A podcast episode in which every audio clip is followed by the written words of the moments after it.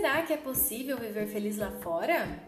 Bem-vindo ao podcast que vai te ajudar a dar um novo sentido para a sua experiência em ser uma mulher do mundo e no mundo.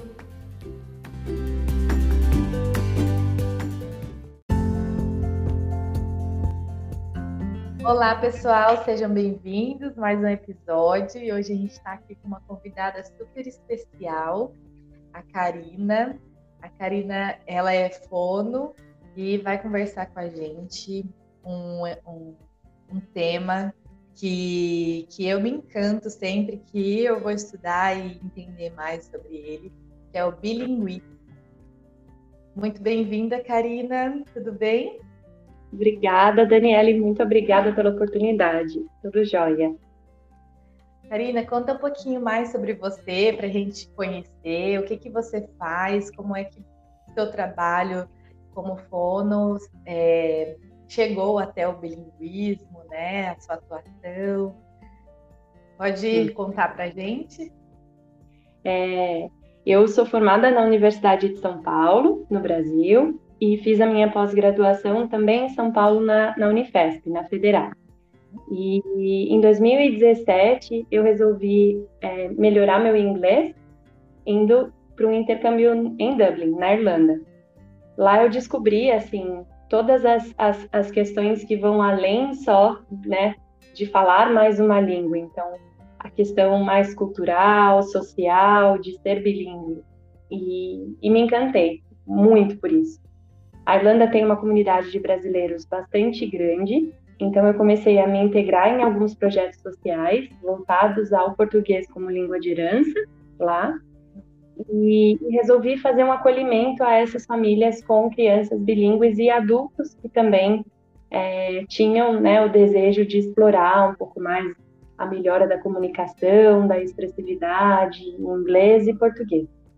Hoje eu moro aqui em Portugal faço meu mestrado aqui e percebo as variações linguísticas, essa questão né, social, cultural do português, é, as diferenças, tenho entendido melhor e, e, e, passado por esse processo também, né, que de entender o português, que é igual, mas é diferente, né, e, e assim, aos pouquinhos, um pouco desse ajuste cultural, consigo perceber que já tem outras palavras entrando no meu vocabulário, que no começo houve bastante resistência, mas que agora eu já incorporo no meu dia a dia.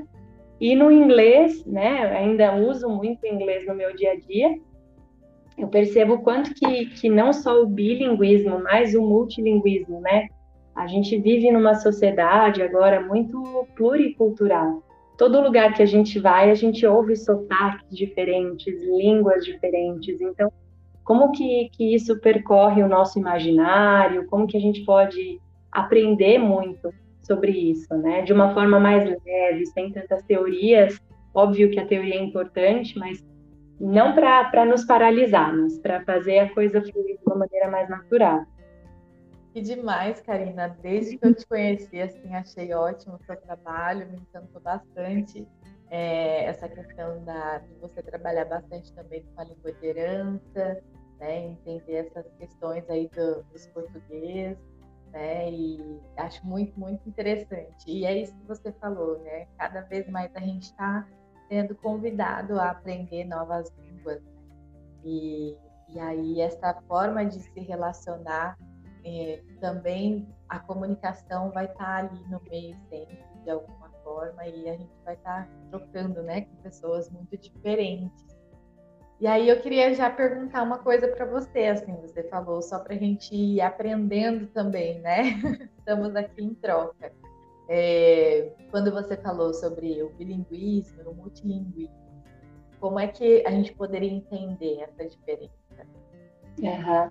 O bilinguismo, por definição, quando a gente fala em, em, uma ou mais línguas, porque a gente fala também sobre é, bilíngue, é aquele surdo que pode se comunicar por, por língua de sinais. Quando a gente fala de bilinguismo, né, no exterior, a gente já tem essa visão de que, ah, tá, então eu estou falando de uma segunda língua que a pessoa pode adquirir de uma maneira fluente. Então, o bilinguismo, português-inglês ou português-inglês, é, espanhol, português, italiano, é quando a gente tem uma outra língua consecutiva à língua materna. E o multilinguismo é quando existe três ou mais línguas dentro do universo da pessoa, né? E aí, para ser multilingüe, né, basta você ter contato e usar de fato essa língua, né, de alguma maneira. Então, quando a gente fala de uma criança multilingüe, ela não precisa ser completamente fluente aos 3, 4 anos. Mas se ela tem, por exemplo, essa influência dessas línguas na cultura, no dia a dia, e tem o uso assertivo disso, de alguma maneira, então ela pode ser considerada multilingüe sim, né? Ela está num contexto em que tem várias multilínguas mesmo fazendo parte do desenvolvimento. Por que que nós adultos, né, a gente tem que tomar mais cuidado, né? Eu não sou uma adulta multilingüe ainda, porque eu falo português, falo inglês, mas não domino culturalmente, fluentemente, nenhuma outra língua. Então, eu me considero bilíngue ainda. Com uma, uma. A minha cultura é muito multilingüe, né? Eu ouço, eu gosto, mas eu sou bilíngue ainda. Entendi. E é bem interessante você explicar isso, né? Até pensando mesmo nos pais que moram fora, né? Que têm filhos, às vezes os casais interculturais, né? Que também falam mais de um idioma em casa, dois, mais de dois idiomas, né? E aí as configurações vão, vão realmente se modificando. É, e tem uma, assim, quando a gente estava pensando em te convidar, é, muito se fala dessa estrutura de realmente como os pais podem gerenciar também essa questão né, da, do aprendizado do idioma com o filho, quando se muda. E, e aí eu queria que você falasse um pouquinho, assim, como que a gente vive com os filhos, com as crianças, né? Esse aprendizado, como é, facilitar esse caminho, sendo pais brasileiros, os dois brasileiros, né, morando fora, o que, que você pode nos dar de orientações e dicas aí? Eu acho que a máxima para a gente pensar, né, num outro país em que a gente tem uma cultura diferente, às vezes o fonema de uma outra língua é completamente diferente, né, do que a gente tem na nossa língua e parece que está falando uma, né, que a gente nunca vai conseguir chegar no, no momento de aprender. Mas a dica principal que eu dou para pais brasileiros que moram fora é, se você está num país que não tem o português como a língua né, falada, por exemplo, aqui em Portugal é o português, mas a gente ouve muitas pessoas dizerem: ah, mas você fala brasileiro, é a variante do Brasil. Não é que a gente fala brasileiro, seja outra língua, né? Mas é considerada culturalmente e por conta de várias expressões diferentes pais brasileiros numa, num outro país, o que a gente costuma orientar é não deixem de falar português em casa, porque culturalmente, socialmente, a criança já vai ter um input cultural, sensorial, linguístico muito forte nesse novo país, né?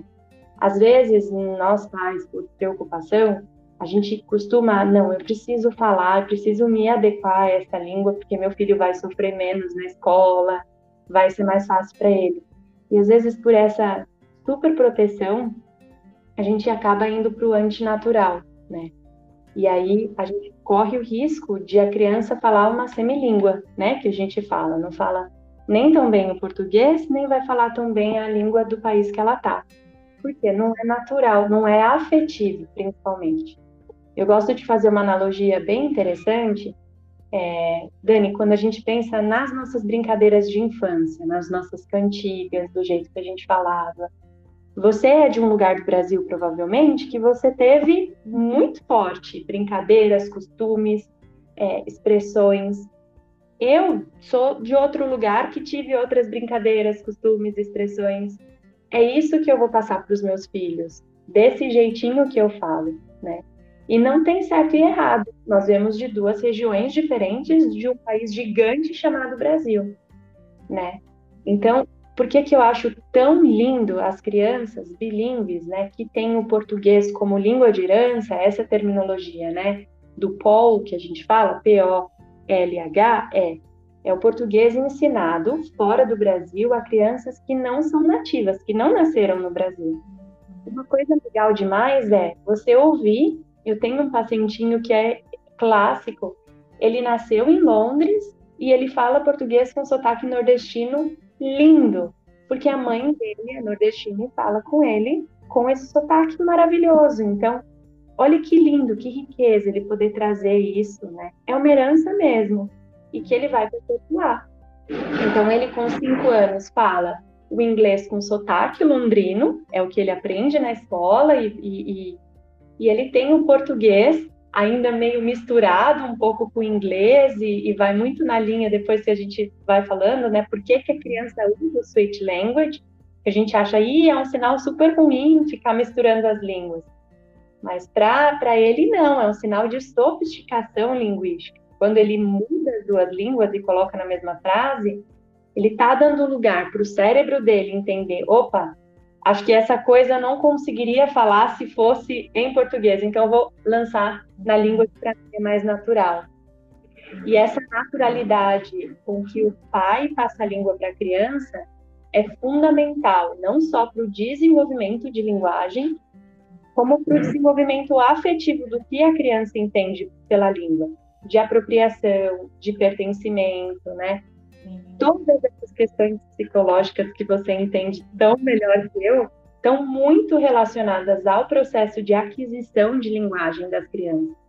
Então, eu sou de uma linha muito assim, é, mais acolhedora, no sentido de mães, se vocês não têm, né, seja o polonês, o alemão, o inglês, tão fluente, não se forcem a ficar o tempo todo, né, falando inglês com as crianças. Isso vai vir não só naturalmente para você, porque o que acontece, Dani, é muito, muito fácil isso acontecer. As crianças voltam da escola e vão ficar falando muito mais inglês, né? Pensando no bilinguismo inglês-português, que é mais a realidade.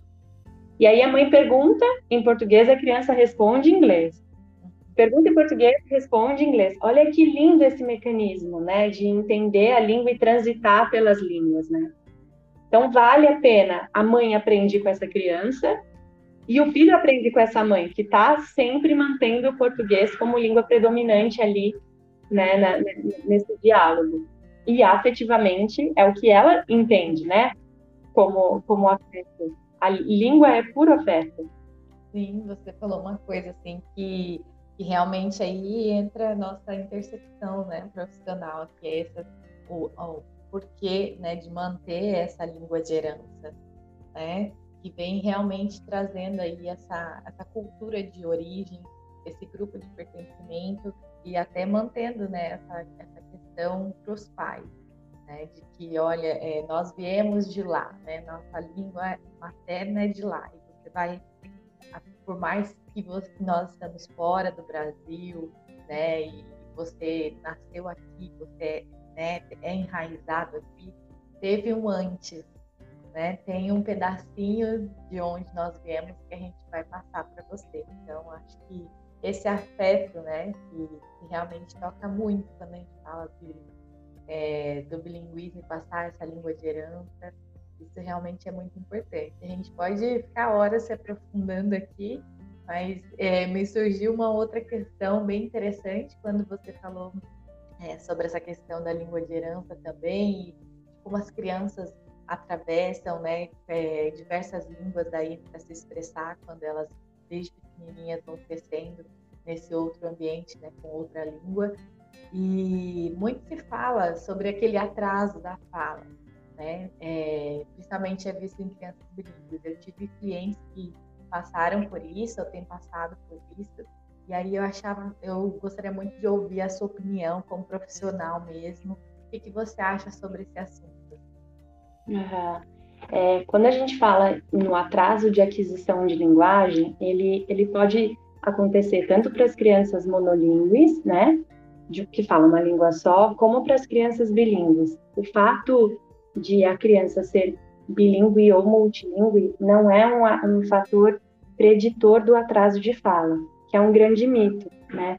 Às vezes a gente pensa assim, não, tal criança ela está demorando mais para falar porque ela está assimilando duas ou mais línguas. Mas os mesmos marcos do, do desenvolvimento esperados para uma criança monolíngue tem que ser esperado para uma criança bilíngue. Então, elas balbuciam na mesma idade, elas começam a formar as primeiras palavras na mesma idade. O que acontece e que gera esse mito, se você colocar uma criança né, que está, por exemplo, morando na Austrália e que tem os pais brasileiros, se vai nas férias do Brasil e tá com um priminho brasileiro que está em casa, vai parecer que o vocabulário da criança que nasceu do Brasil é muito melhor do que a criança que está na Austrália aprendendo português e inglês. Mas por quê? Porque a gente não se atenta em contar o número de palavras em inglês e português que essa criança bilíngue produz. E nós fazemos esse julgamento, né, do que a gente não entende enquanto palavra e está embolado, não está conseguindo, está atrasado. E às vezes a criança só está nesse processo de switch language, de, de, né, de usar as duas línguas na mesma frase, ou de criar algumas é, formas verbais. Isso acontece muito no bilinguismo, é, da criança falar eu tava ao invés de eu estava, né? Ou fazer tempos verbais inadequados gramaticalmente, mas que são completamente entendíveis, né? Quando a gente fala em atraso é, de fala ou linguagem, a gente precisa, do ponto de vista mais técnico fonoaudiológico, entender como que se deu o desenvolvimento de embrionário, assim, como que, como que inclusive os pais, eles tiveram algum histórico de alguma questão de fala e linguagem na família, isso também pode interferir, né? Pensa bem assim, Dani, se o bilinguismo ou multilinguismo fosse um fator estressor ou preditor para o atraso de fala, a gente ia falar para as crianças todo mundo aprender só quando tivesse adulto. E eu vou dizer por conhecimento de causa, aprender uma língua depois de adulto é muito mais desafiador, porque a gente tem aquele cérebro que já está moldado, que acha que só consegue pensar numa língua só, né? É difícil é, percorrer esses, esses caminhos que na linguagem é, infantil é muito mais fácil. A criança não tem esses julgamentos com relação ao sotaque que a gente tem, né? Informação chega de uma maneira muito mais fácil porque existe a neuroplasticidade, né? Existe na criança e no adulto, óbvio, mas na criança é maior, na criança. muito maior. Então a chance do aprendizado acontecer, né, para uma, duas, três línguas é muito melhor. Então, o que, que é importante aqui de ficar, né, de lição de casa é, é se tem aquele aquela sensação de algo está errado no desenvolvimento de fala da minha criança, acho que ela poderia estar falando mais do que ela estava, do que ela está. Se eu comparo a minha criança com ela mesma, porque isso é uma coisa bastante importante, sabe? Olha, eu percebi que a minha criança balbuciava, parou de repente de, de balbuciar ou começou a falar e, e, passou por um período de silent mode, que a gente fala. A gente mudou de país, ela não fala mais nada. Vale a pena procurar né, uma avaliação ou fazer um, uma sessão para entender quais são os fatores que podem estar relacionados com isso. Que às vezes, Dani, não são só fonoaudiológicos. Muitas vezes a gente faz a, a, dobradinha com a psico, né? É, a, quando a gente fala a cura vem pela fala, vem mesmo, né? E a não fala é um sintoma da criança, num olhar mais holístico, né? É, integrando a fonoaudiologia, a psicologia e as outras ciências. Então a gente precisa ser muito cuidadoso nisso, precisa ser natural, né?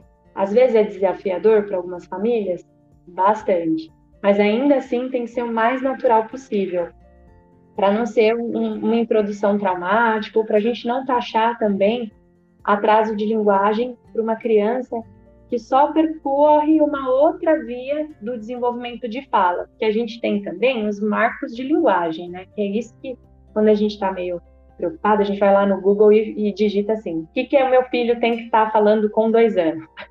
Nossa, realmente, né? E aí que começam os autodiagnósticos equivocados, né? Exato. Esse é o problema. Se a gente for pensar, esses estudos do marcos, dos marcos do desenvolvimento são estudos randomizados, feitos com uma quantidade muito gigante de crianças, né? Mas existem variáveis. E a gente não conta nessas variáveis famílias expatriadas, famílias de refugiados, famílias que mudaram de país numa situação que não foi tão legal, é, né? Outros aspectos que podem estar relacionados a isso. Então, por isso que antes de olhar lá no Google, fala com um profissional, porque daí a gente linka a ciência com o acolhimento de onde vocês estão agora, né? Entender os marcos de desenvolvimento da criança e onde ela está agora. Nossa, você tocou num ponto assim que realmente eu, eu concordo e acho que é muito importante a gente falar aqui abertamente, né? Sobre também a importância de procurar daí um profissional é, como você, por exemplo, que tem essa experiência, né? Que está olhando de uma forma muito mais é, específica para essa situação, né? Da expatriação, da família de imigrantes, né? Ou famílias interculturais são casos que realmente são relatados é, e chegam até nós, né, de crianças sendo diagnosticadas com é, problemas de atenção cognitivos, até mesmo dentro da psicologia, assim, sabe? Então, é muito sensível, é muito importante o profissional que vai olhar para essa criança, para essa família, que ele considere essa, essa situação da migração de alguma forma. Sabe? Ele precisa tá, ter essa sensibilidade para não usar realmente diagnósticos aí que não cabe. Né? Por exemplo, uma criança bilíngue ou uma criança que cresceu num outro país e que fala mais fluente a língua daquele país, de maneira nenhuma pode pensar em fazer um teste psicológico numa segunda língua, né? Porque o teste já vai estar enviesado e assim parece óbvio, mas não é muito óbvio para diversas situações e diversos profissionais não têm essa sensibilidade cultural, né, de, de realmente olhar esse, esse todo, né, o globo, essas multiculturas, multilínguas. Então, acho que é muito importante a gente pontuar, né, como procurar esse, esse profissional que já tem essa sensibilidade, que já tem esse olhar, né, que pode acolher essa família como um todo sem rotular, né, como essa questão do atraso da fala, sem dizer que é um problema, né, antes disso, né, investigar também essa história de, de migrações, né, que essa pessoa, essa família passou. Então, um reforço aí para os nossos ouvintes, né, realmente para considerar, porque não são todos, infelizmente, ainda esses estudos e essa sensibilidade cultural ainda não está, está em todos os lugares. E pode ser até que o país, né? Vamos pensar assim, ah, um, uma cidade lá da Alemanha que é mais, mais é, que é menor, mais fechada, né? Pode ser que não tenham profissionais interculturais que tenham essa habilidade. Então, a família pode poder, pode ter esse olhar e pode realmente aí intervir, ter esse diálogo com esse profissional explicando né, tudo isso também. Então, acho que é bem interessante a gente pontuar. Uma dica que eu dou também, Dani, é para, independentemente do lugar do mundo que, que as mães ou pais estejam nos ouvindo agora, é, a gente está num momento né, dos estudos em bilinguismo, multilinguismo, em que a gente precisa fazer uma educação é, para a saúde de todo mundo, né? Então, há tempos atrás, eu fico muito pensando nas outras gerações, os primeiros imigrantes no Brasil, por exemplo, né? Olha que, que, que riqueza cultural, que foram, por exemplo, os italianos que chegaram numa determinada região ali de São Paulo e que até hoje a moca tem um jeito muito específico do paulistano da moca falar. Tem esse traço cultural, né, do italiano. E aí, lá atrás, a gente não, não tinha esses estudos todos, né, é, sobre é, a, o quanto afeta mesmo, né? Uma, uma questão de pertencer. Hoje em dia a gente faz chacota e brinca. o pessoal da Moca fala, né? Ah, é, eu não vou nem imitar porque eu não vou saber. e eu acho meio, meio chato. Mas eu sempre penso numa coisa que é quando seu filho for para a escola, numa situação de que a professora, muitas vezes, ou a educadora, não tem essa visão, né, de que o multilinguismo é algo importante, que o português precisa ser valorizado enquanto língua de herança, né? Eu já ouvi de algum, alguns clientes, assim, que a escola disse, olha, para de falar português em casa, porque eu acho Sim. que vai ajudar o filho a se desenvolver. Eu também já ouvi, já ouvi né? isso no consultório. E aí, assim, isso chega, é ofensivo, dói, porque puxa vida, como que eu vou deixar de falar a minha língua com o meu filho, né? Vai contra toda essa teoria do afeto que a gente está falando e identidade cultural, linguística. Então, é difícil, vou mudar o difícil para o desafiador, mas o que eu tenho encorajado as mães e deixo também meus contatos todos abertos para poder disponibilizar materiais. Existem muitos materiais em inglês, né? Tem a, American Association of Speech Therapy, que a ASHA, e eles têm muitas coisas sobre bilinguismo nos Estados Unidos, porque tem o, o, o espanhol e o inglês muito forte.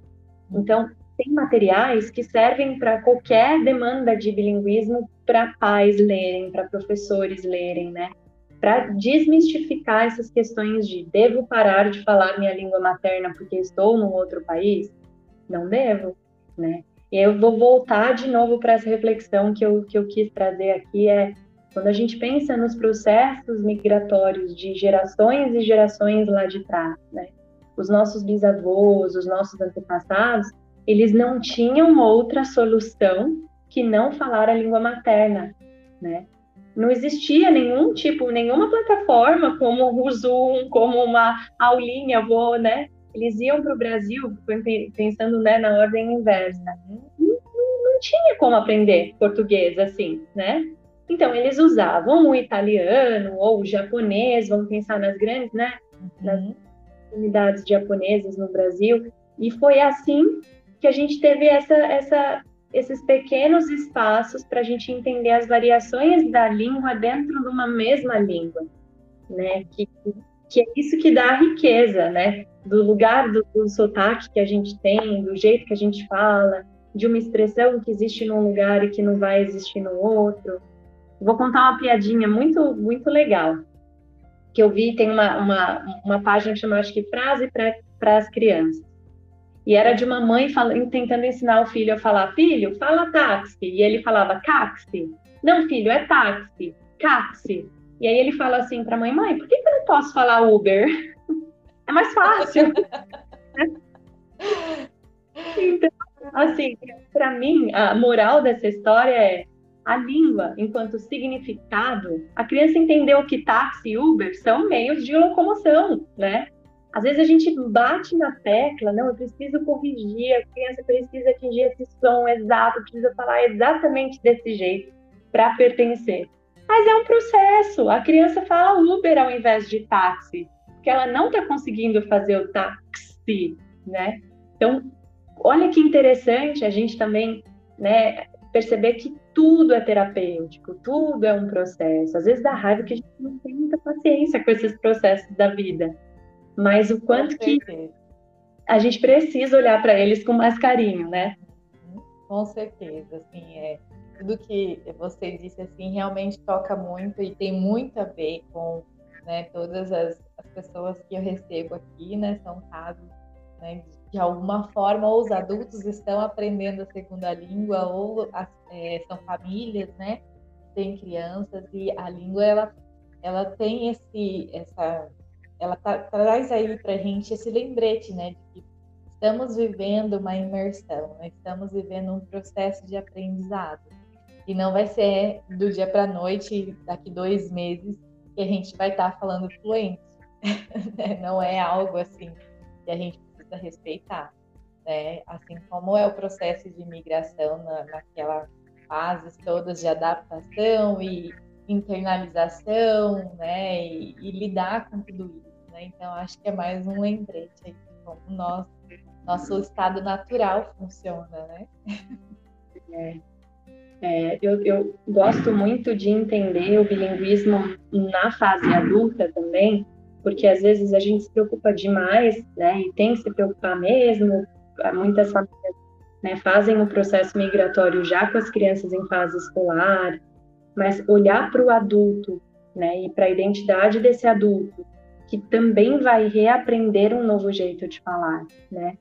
É, esse novo jeito de falar é um novo jeito de se colocar no mundo, né? É um novo jeito de, de, às vezes a nossa voz numa outra língua muda também, e não é só porque né, tem os ajustes fonatórios que você vai fazer. Alguns estudos até falam, a gente muda um pouco a nossa personalidade, né? Quando vai falando numa outra língua.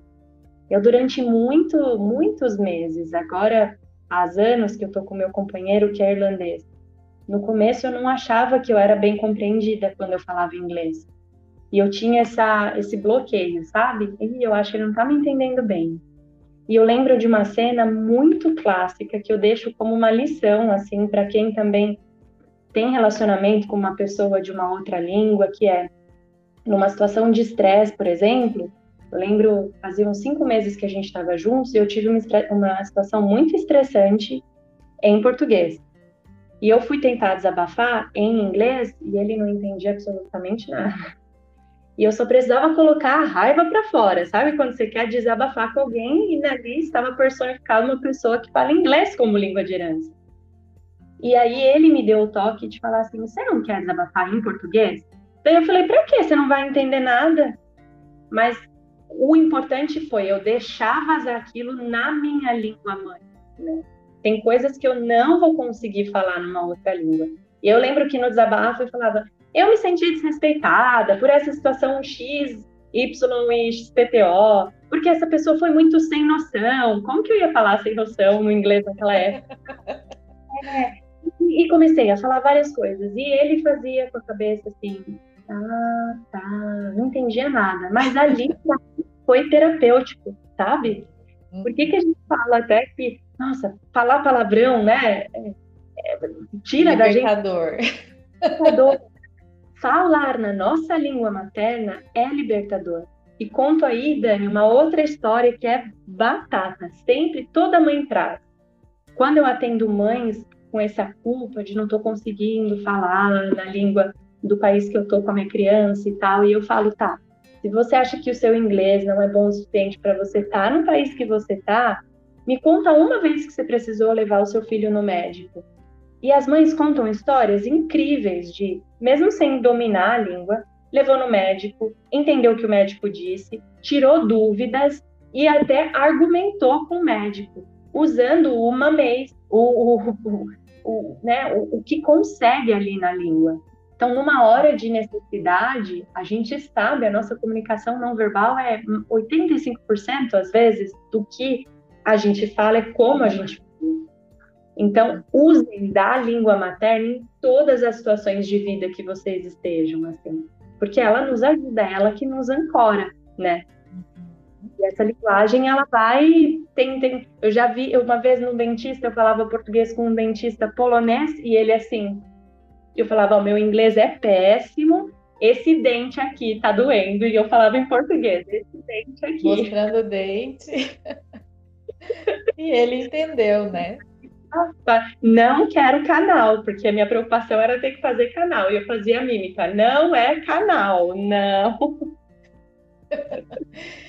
E exatamente isso, né? Que é, de novo aí a gente vai lembrando, né? Como, como nós não temos só a linguagem né, da palavra em si, né? Mas a, como a nossa linguagem vai muito além disso, né? E como é, isso também acho que pensar sobre isso traz já aquela segurança de que se você tentar ao máximo que você puder, você vai conseguir achar um jeito, né, de se expressar. Aí você falou das histórias, já lembrei de uma minha, assim, que no meu primeiro intercâmbio na Costa Rica, é, eu não falava espanhol, eu achando que aquele espanhol da escola foi o suficiente, né? E aí, a hora que eu chego lá, não entendo nada de ninguém, assim, muito mais rápido do que eu imaginava e não conseguia falar nada do que buenos dias, né? E eu lembro que no terceiro dia, é, sabe aquelas portas que não tem tranca para o lado de fora, que não tem maçaneta? Sem uhum. querer, eu me tranquei para fora por causa disso. E aí ficou eu lá na rua, assim, pensando, e agora? Como é que eu vou pedir ajuda sem nada, só com a roupa do corpo, sem falar o espanhol? E só à noite ia chegar alguém. Isso é muito angustiante, assim, né? Pensar que você tá ali sozinha, só com a roupa do corpo na rua, sem poder se comunicar. E, e eu lembro que tinha um rapaz passando lá que trabalhava ali, e aí eu fiz de tudo que era possível para poder me comunicar com ele, para explicar que eu fiquei trancada para fora e foi com mímica, até que ele pegou o celular dele e falou para eu digitar, e aí ele entendeu que eu estava sem chave, e aí ligou e tal, e resolveu o problema. Mas dá aquele desespero um pouco, mas acho que lembra aquilo assim de confiar, né? Que quando as pessoas querem se fazer entender, que quando você tá com alguém que está disposto a te acolher e, a, né, e te ajudar a ser entendido, isso vai acontecer de alguma forma, né? Porque são duas pessoas, né, interessadas ali em se comunicar.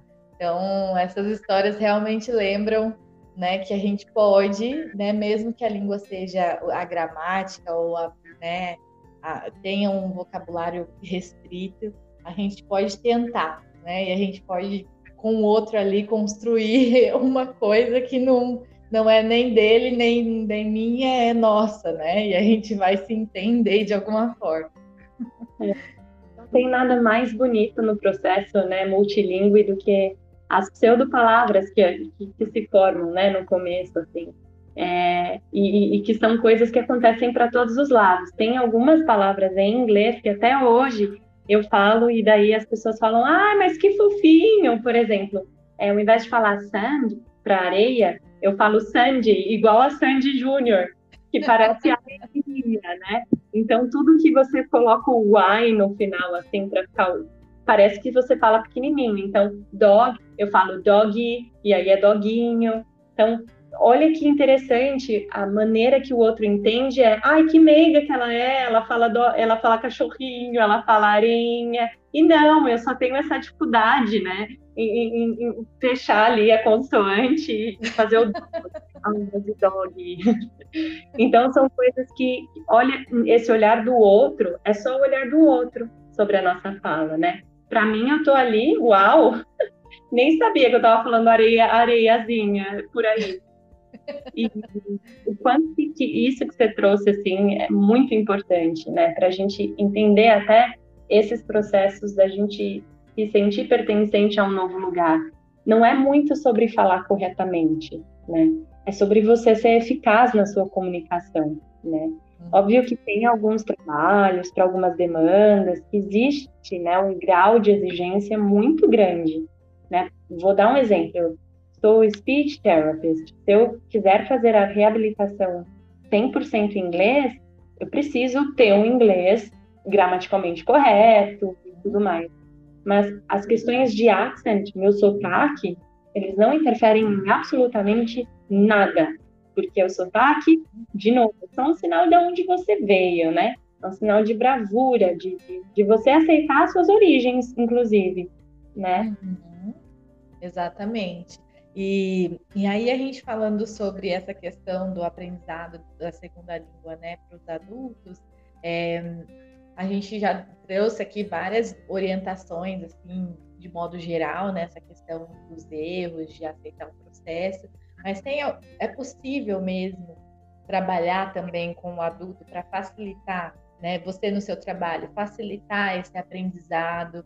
Você acha que tem pessoas que realmente vão ter mais dificuldades, assim, técnicas, né, falando mesmo? Qual a sua uhum. opinião? É, Dani, as pessoas que já têm uma predisposição para ter transtornos articulatórios, uma dificuldade, por exemplo, de vibrar a língua, de fazer uhum. ou fazer um R que seja um pouco mais retroflexo, de fazer R, vai ter mais dificuldade para falar rain ou para falar trouble, por exemplo. Uhum. Talvez demore mais um tempo para que a comunicação dessa pessoa seja efetiva, né? Então, assim, diferenciar o que é uma demanda fonoaudiológica pura, de alguma base motora da fala que não está muito bem, é uma coisa. Tem uma abordagem que a gente faz na fonoaudiologia que chama accent reduction. Tem gente que quer reduzir sotaque mesmo, porque falam, olha, eu não me sinto bem porque fica muito carregado se eu falar dessa maneira. Você pode me ajudar um pouco com relação a isso? E a minha, meu posicionamento pessoal e profissional é: vamos entender então, será que é o seu sotaque que você quer modificar? Ou será que é a sua articulação, a velocidade da sua fala, que é a prosódia, né, o ritmo de fala. Será que não são essas questões que a gente acha e culpa o coitadinho do sotaque, que fala sobre a nossa cultura, sabe? Então, às vezes, eu queria só gerar essa reflexão agora. É o sotaque que gera dificuldade em falar uma outra língua? Ou será que não é uma necessidade de a gente avaliar? Será que essa palavra, mesmo em português, eu tenho um pouco de dificuldade para falar? E se a gente for pensar, essas demandas vêm geralmente na língua materna mesmo. Nossa, minha mãe sempre falou que eu falo muito rápido. Quando eu era criança, eu trocava tal letra por tal letra. Ou eu falo, quando eu falo, eu não consigo ser entendido com muita clareza. Ou quando eu escuto, tem muita gente com alteração que a gente chama de processamento auditivo central, que é das habilidades auditivas, que é eu ouço, mas não é que eu sou surdo, mas eu não entendo o que eu estou ouvindo. Ouvi batata e entendi outra coisa, sabe? Barata. E esse tipo de, de, de alterações que precisam ser trabalhadas no set terapêutico, e nem tudo a gente tem que culpar sotaque ou falar que é o bilinguismo. Analisar as dificuldades do indivíduo e trabalhar essas dificuldades. E, geralmente, Dani, é algo tão, tão pontual, sabe? Poucas sessões, a pessoa já tem, já consegue ser ela mesma de modificar esses padrões de fala e a pessoa segue tranquila. Então tem um jeito também de avaliar, de facilitar para o adulto, né? E de fazer toda essa investigação e achar onde é que está o problema, a dificuldade dele, né? É. E entendi. E acho que isso, isso, na verdade, eu sempre falo, pensar que existe uma saída, né, para os clientes assim é, é fantástico porque dá para melhorar, né? E isso não quer dizer que seja algo ruim, né? Ver que realmente tem um jeito, né? Tem um jeito de se trabalhar. Pelo contrário, né? Estamos aí para facilitar o caminho, né? Exato. E para finalizar, tem uma pergunta que eu acho que a gente falou bastante aqui e tal, mas assim, quando a gente voltando lá naquela questão do bilinguismo, é, com as crianças, mas aí eu queria focar num caso, assim, tipo, filhos de terceira cultura, que a gente fala, não sei se você já ouviu falar sobre isso, é, que são os filhos de casais interculturais, né, cada pai é, de uma nacionalidade morando numa terceira cultura. Né? Então, essas crianças que têm mais de três idiomas, é, e você acha que daí é possível que essas crianças possam aprender simultaneamente as línguas de herança desses pais e aprender a língua local? Só para deixar registrado, porque de novo entra aqueles mitos, né? Ai, não é muita língua, meu Deus! né? Que vem famílias aí angustiadas procurando, né? Mães procurando a gente, porque sempre tem aquela cobrança externa, né? Nossa, você precisa ensinar uma língua só para o seu filho, não tem como passar todas. É, qual que é a sua opinião profissional mesmo sobre esse assunto? Uhum. É perfeitamente possível, sim, né? É, e, e, e, é o que a gente preconiza que seja utilizado mesmo, é essa aprendizado de essa educação multilingüe mesmo, né? Se a gente pensar, poxa, o pai é de uma cultura, veio de um país, a mãe veio de outro país, a criança está num terceiro. Esse processo de identidade linguística, de construção da linguagem, o ideal seria que cada pai usasse sua língua materna para falar com a criança, né? Que a gente chama de regrinha de OPO, One Parent, One Language. Cada pai usa a língua que é a nativa para ele. E aí a criança quando o pai conversa com a mãe, pode conversar na língua que geralmente se conheceu, né? Então, vou dar um exemplo. Pai e mãe conversam em inglês, a mãe é brasileira, o pai é polonês. O pai fala polonês como língua materna com a criança, a mãe fala brasileiro, mas o pai e a mãe entre si falam inglês. A criança, vamos supor, está morando na Irlanda, ou em Londres, ou nos Estados Unidos, tá? A questão é, quanto mais línguas a gente tem, a gente precisa organizar melhor como que é feita essa apresentação. Às vezes a gente fica muito preocupado, ah, então, ó, em casa eu falo polonês, aí na rua eu vou falar inglês e com os avós falo português. Às vezes não é muito assim que a organização se dá, né? A dica que eu dou é: fala a linguagem que é natural para você com a criança e quando sai na rua, falar a língua que pertence o, né, que é mais natural para o meio. Isso em situações que você precise socializar com alguém. Porque eu sou completamente contra. Então, sair da porta, vou falar com meu filho com essa língua do país que eu tô. Até a criança fala, mas por que, que minha mãe mudou assim, né? O jeito de falar. Então, veja nos contextos o que é mais, o que é natural. E para as crianças, né?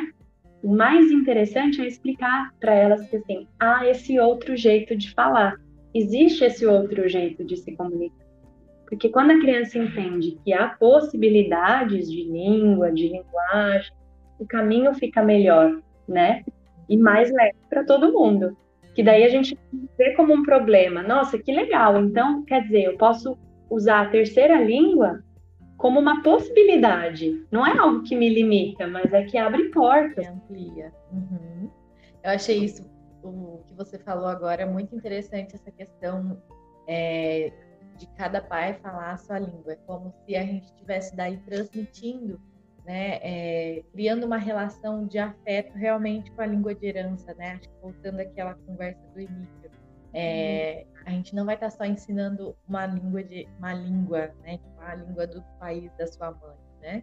A gente está realmente transmitindo um carinho, um amor, um jeito de falar, de se comunicar com esse filho, né? E se você faz isso com essa naturalidade, a criança vai né, se abrir para isso também com naturalidade. Então, acho que isso, essa leveza que você fala é nesse sentido, né? De, de cada um poder ser o que se é, né? Dentro das suas questões identitárias, da sua linguagem.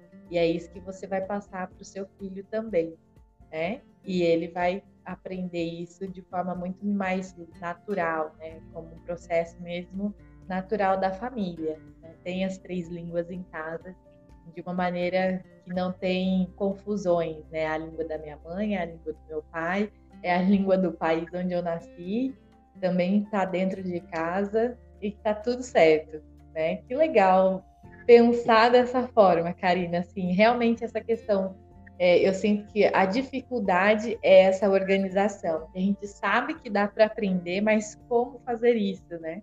e com a sua explicação, o seu jeitinho de falar e tudo assim, a gente consegue entender com muito mais facilidade e até acho interessante assim os profissionais também que vão ouvir aqui o episódio, que trabalham também na psicologia, tem, atendem essas pessoas, como é importante a gente conseguir ter esse diálogo né, com as nossas clientes, pacientes, trazendo essa leveza que você traz do aprendizado muito gostoso. podia ficar horas e horas aqui conversando sobre esse tema, né? Que é tão universo mesmo, né?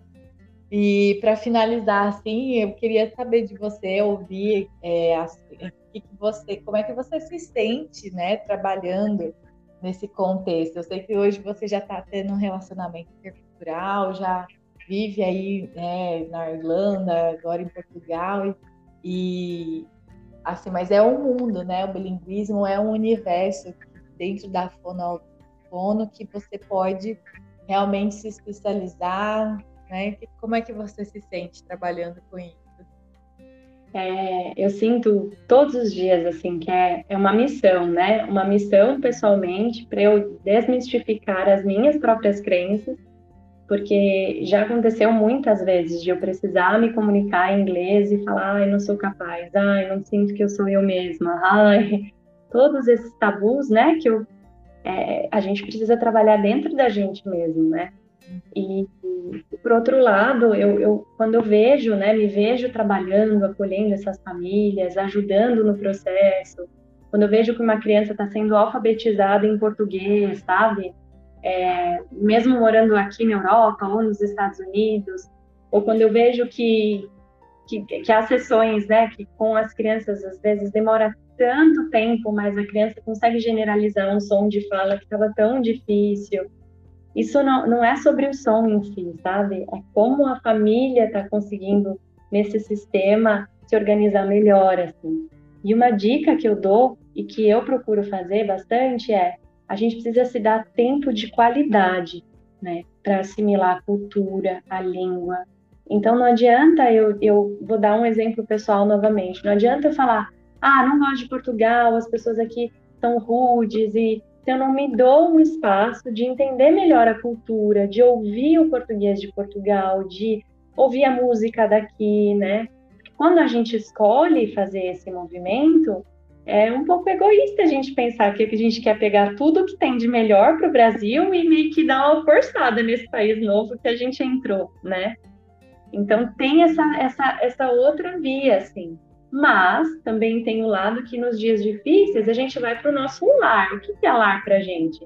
Às vezes vai ser a comida afetuosa do nosso país, tem que ter mandioca, tem que ter pão de queijo, tem que ter cafezinho, tem que ter, né?